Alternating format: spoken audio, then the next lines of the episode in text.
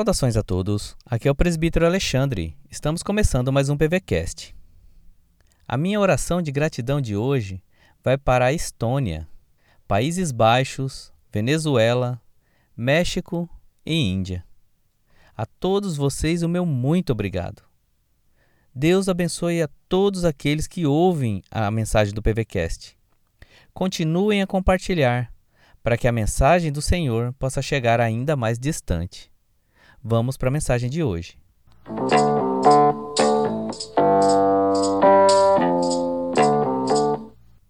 Sede santos.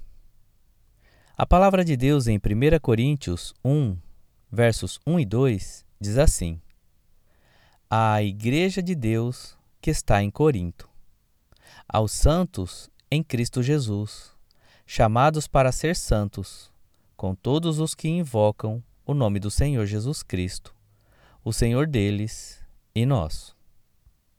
Este é um pequeno trecho da carta do apóstolo Paulo aos irmãos da cidade de Corinto.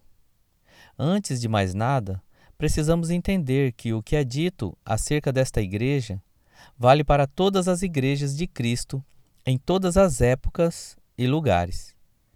Quero ressaltar três verdades maravilhosas que podemos ver aqui.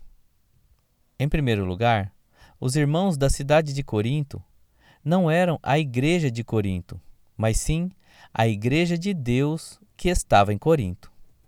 Como ela também, somos a igreja de Deus, presente em muitas cidades espalhadas pelo nosso Brasil e pelo mundo afora.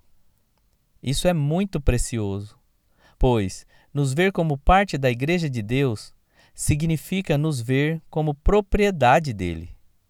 Pertencer a Deus é uma grande bênção, pois se Deus é por nós, quem será contra nós? Romanos 8:31. Em segundo lugar, os irmãos de Corinto e todos nós que somos parte da igreja de Deus, somos de Deus porque fomos santificados em Cristo Jesus.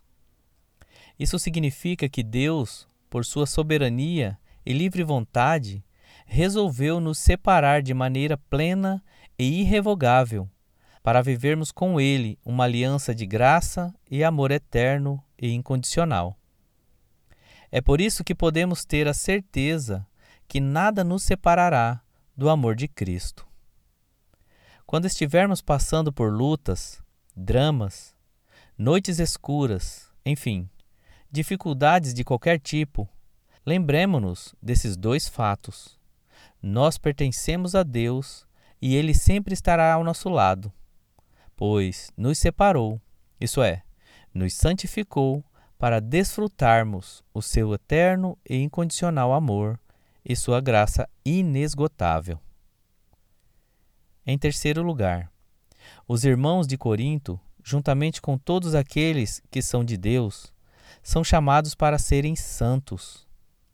Isso significa que, por pertencermos a Deus, não podemos nos deixar ser moldados pelas paixões corrompidas da nossa cultura escrava do prazer, da imoralidade, do egocentrismo e mais.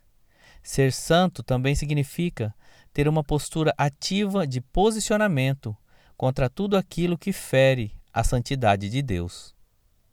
Que Deus nos ajude nessa importante e necessária tarefa Sobretudo, nesse tempo de tanta polarização acerca de questões morais, quanto mais santos formos, mais Cristo será visto em nós. Um grande abraço e Deus o abençoe. Reverendo Marcos Santos, missionário da APMT, em Capital, África do Sul. Deus abençoe o seu dia.